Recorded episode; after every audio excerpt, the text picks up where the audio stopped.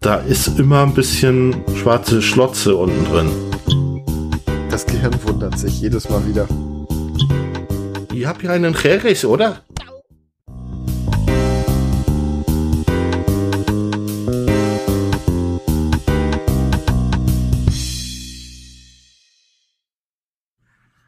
Hallo und herzlich willkommen zum Whisky Podcast mit Kai und Stefan. Ja. Moin Stefan. und der Stefan ist auch schon wieder dabei, hätte ich fast gesagt. Moin Kai. Ich meide das jetzt. ja, ich weiß. Sehr schön. Das reimt sich doch so schön. Mhm. Ja. Siehe da, wir haben mal wieder einen Lafroig. Ja. Ich Viele weiß- gibt's davon nicht mehr, ne, oder? Oh, Also in der unteren Preisklasse. Ja, nee.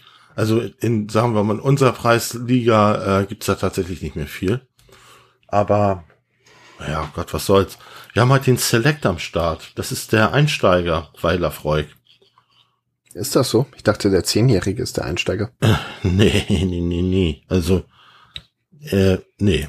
Der Zehnjährige ist der Zehnjährige. Das ist der, das ist Okay. der, das ist der Grundpfeiler sozusagen von Lafroig, der Zehnjährige. Der Select, den haben sie irgendwann mal auf den Markt gebracht, um ihr Portfolio zu vergrößern.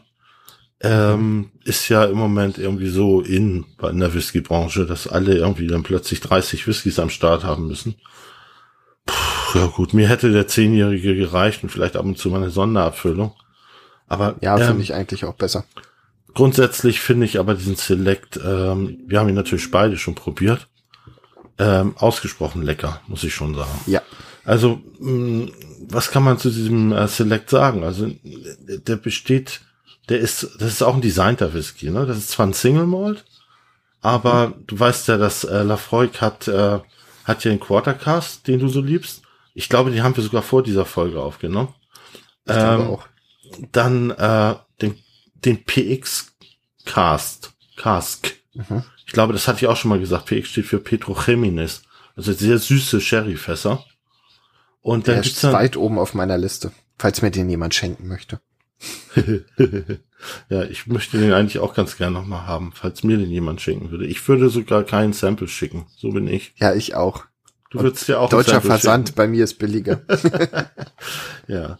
Und dann äh, ist da noch Triple Cast drin. Äh, Triple Wood heißt der in dem Fall. Ähm, der ist dann in drei Fässern nachgereift. Also ich muss noch mal was zu diesen Fässern sagen. Also grundsätzlich ist es ja so, dass schottische Whiskys bis 1800 schieß mich tot, ich weiß es jetzt nicht genau, nagel mich nicht drauf fest, immer in europäischen Eichenfässern gelagert wurde. Ähm, irgendwann kam mal irgendjemand, der sehr geschäftstüchtig war, auf die Idee, beziehungsweise hat sich, ich weiß gar nicht mehr, wer das war, der hat sich die Fertigung und die Abfüllungstechnik bei den Amerikanern angeguckt und ist dann irgendwie mit denen ins Geschäft gekommen, mit irgendeiner Brennerei in Kentucky, glaube ich, und hat denen dann gesagt, sie sollen ihm mal ein paar Fässer mitgeben. Der hat dann diese, also es ist so, bei Bourbon darf, also Bourbon wird nur in amerikanischen Weichseichenfässern gelagert, mindestens drei Jahre. Zwei Jahre?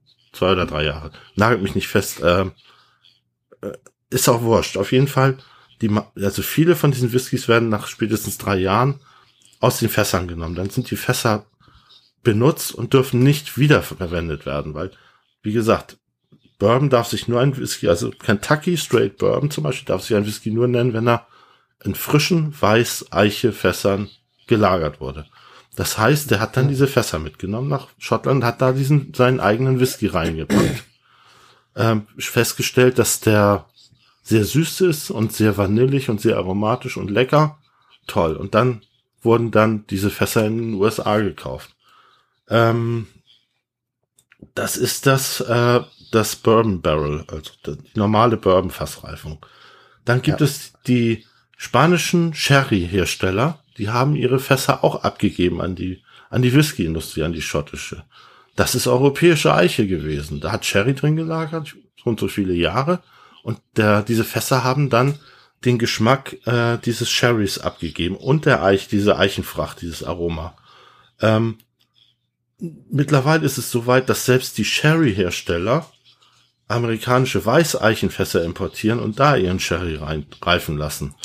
Ähm, okay. Also musst du jetzt auch wieder zwischen, bei den Sherryfässern zwischen europäischen Sherryfässern und amerikanischen Sherryfässern unterscheiden. Und da ist es alles nicht so einfach. Und dieser, dieser Triple Wood zum Beispiel, der wurde in europäischen Eichenfässern gelagert. Und zwar anscheinend in drei verschiedenen europäischen Eichenfässern. Keine Ahnung. Ich dachte, der hat alle drei mitgenommen dann. Ein Quartercast? Hier steht European Oak Cast bei Triple Wood. Also ich lese okay, das gerade auf der Verpackung. So ganz zusammenreimen kann ich mir das jetzt auch gerade nicht. Ähm, ich wollte aber auch noch mal kurz zu den amerikanischen Weißeichefässern sagen, wo die ihre, ihre, ihre Aromen herkriegen. Also diese Vanille, diese typische Vanille und diese typische Karamellnote. Das kommt nämlich daher, dass die ihre Fässer toasten.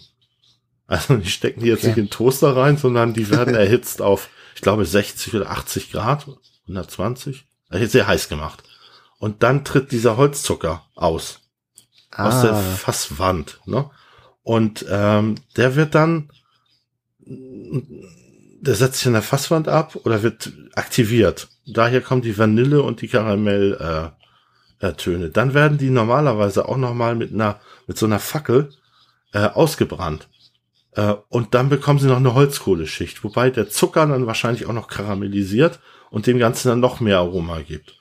Ähm, ah, okay. Und je nachdem, wie stark das Fass ausgebrannt wird, ist, dann entsteht so eine Aktivkohleschicht im Fass, dann, äh, dann wird der Whisky milder, weil die Aktivkohle die scharfen Stoffe aus diesem Whisky rauszieht.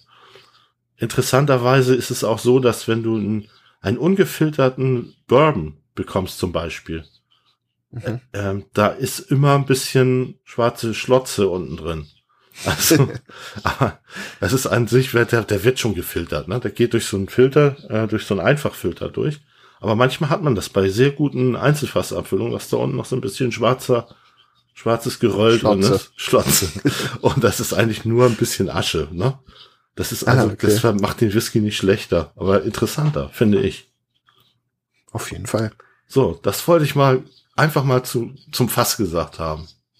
Einfach mal so ohne Vorwarnung, so viel Fast Knowledge. Ja, und okay. ohne, ohne sogar ohne mir vorher Notizen gemacht zu haben. Deshalb auch das zwei Jahre oder drei Jahre und könnte sein 80 oder 120 Grad. Nehme das bitte nicht übel. Ich finde das auch nicht so wichtig, ehrlich gesagt. Grundsätzlich ja. sollte man wissen, wie sowas funktioniert. Und wen es jetzt wirklich interessiert, äh, spendet doch mal was in Wikipedia. Ich habe gerade einen Dauerauftrag abgegeben, weil mir das echt wichtig ist. Ja, kann man machen. Kann ich man darf machen. die nicht als Quelle benutzen, mir ist es egal. Oh, sehr witzig. nein, nein, nein. Na gut. Ähm, ja, haben wir schon eingeschenkt? Ich ja. La Volk Select? Näschen rein? Oh ja, auf geht's. Hm. Hm. Und erstaunlich. Ich habe den ja. Hm? Erstaunlich milder Rauch für so einen jungen Whisky. Ja, definitiv. Ich habe den ja probiert, nachdem ich letztes Mal einen Artback getrunken habe, der die totale Rauchbombe ist. Und ich muss sagen, der Geruch ist jetzt völlig anders. Also letztes Mal war der sehr kirschig im Geruch schon. Das habe ich dieses Mal gar nicht. Ja, also, ach so, übrigens, weißt du, wo das Wort Sherry herkommt? Na? Ähm, das kommt von den, von diesen Starkweinen, die im spanischen Jerez hergestellt werden. Und ja. weil die Engländer nicht in der Lage waren, Jerez auszusprechen, haben sie es einfach Sherry genannt. Wird auch mit SH und nicht mit CH geschrieben, hat also mit der Kirsche überhaupt nichts zu tun. Ne, nee, aber es ist auch und schmeckte nach Kirsche, deshalb. Ja, ich wollte nur damit sagen, dass Sherry nicht nach Kirsche schmeckt. Äh, habe ich schon gesagt, kauft euch mal eine Flasche Sherry und am besten ja. einen Oloroso oder Pirito Creminis und probiert den mal, dann wisst ihr, wie Sherry schmeckt. Also mir nicht so gut, aber das ist Geschmack. Aber ist ja gut, das mal als Geschmacksvergleich da zu haben. Mhm. Ich finde es einfach also, lustig, dass die das Wort Jerez nicht aussprechen können. Ich meine, was ist denn so schwer Jerez. daran, Jerez zu sagen? Na, egal. Es ist halt gerade für Deutsche früher wahrscheinlich nicht so einfach. Äh, die Engländer, die Engländer, nicht die Deutschen. Oh ja, stimmt.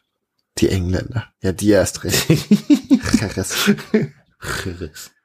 Ähm, ich finde, das sagt sich schön. Das macht so ein bisschen was frei im Hals. Wenn man das laut sagt, ist ja, das, das klingt fast gut. ein bisschen schweizerisch, ne? Ihr habt hier einen Jerez, oder?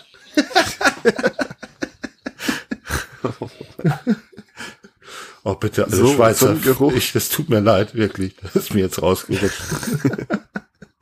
Und deshalb solltet ihr mir den anderen Whisky schicken. Hm.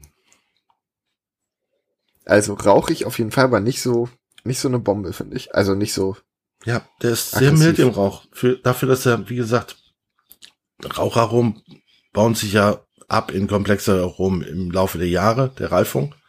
Und da der hier garantiert nicht besonders alt ist, wundert meine, mich, es ist schon der, der typische, wundert mich, dass der so wenig von diesem Quarz hat, den der Lafroig normalerweise hat. Ich finde, es ist schon der typische Lafroig-Rauch. Also es riecht halt ganz anders als beispielsweise ein Artback. Ja, der hat eher so einen milden Lagerfeuer-Schinkenrauch. Aber Ja. trotzdem ist der nicht so phenolisch wie der Zehnjährige oder der, der, äh, der, der Quartercast. Irgendwie runder.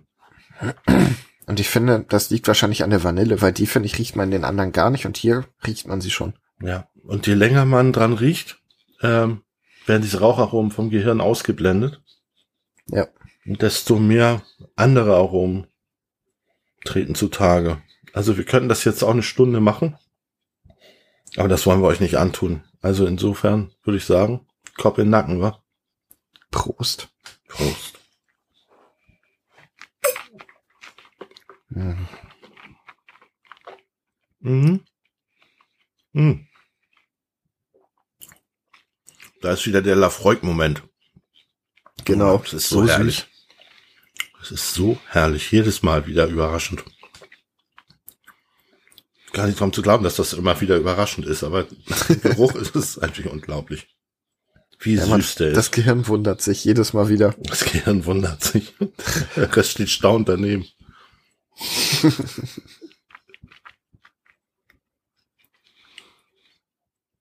Ich finde, der hat auch wieder sehr viel, ja, sowas von mehr. Ich vergesse immer, wie das heißt. Nautische Noten wollte ich gerade Ah, sagen. nee, das ist es nicht. Genau. Mhm. Ja, so ein leichter Seetang fliegt da an mir vorbei. Salz finde ich nicht. Nee, Obwohl, nicht wirklich. obwohl, so vielleicht doch ein bisschen Salzkaramell. Muss auch noch mal probieren.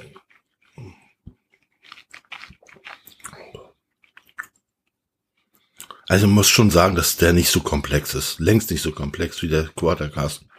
Der Nee, 10 das stimmt. Es fehlt deutlich die Würze. Hm. Der Abgang ist relativ kurz. Aber er hat eine ganz andere Süße, was ich ganz nett finde. Der hat eine schöne Süße. Der hat wenig Sherry. Ich finde die Kirsche gar nicht. Nee, ich jetzt auch nicht, komischerweise. Ah, du musst das, hast du Artback da? Natürlich habe ich Artback da. Ja, also bitte, Kai. Kai. Weiß Kai, ich habe doch den Wii Beastie. Stimmt. Äh, probier das mal nachher oder morgen oder so, dass du erst davon einen trinkst und probier den dann noch mal. Ja, aber ich will morgen nicht schon wieder Whisky trinken, glaube ich. Ja, ach komm. Ja, vielleicht auf jeden Fall noch mal dieses Jahr. Siehst du, aber dann denke an mich und probier das mal. was schon mal leicht parfümiges jetzt in der Nase. Das habe ich bei einem Das Lafroig noch nie gehabt, dass äh, ich überhaupt keinen Rauch mehr spüre. Auch mal interessant. Ich finde, jetzt riecht er aber ganz leicht fruchtig. Ganz leicht fruchtig und überwältigend vanillig und karamellig. Ja. Das spricht für viel Bourbonfässer.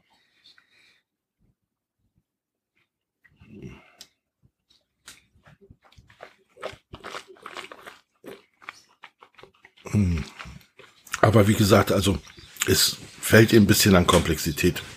Aber der ist Ja, lecker. Und der ist Auf durchaus lecker. Hm.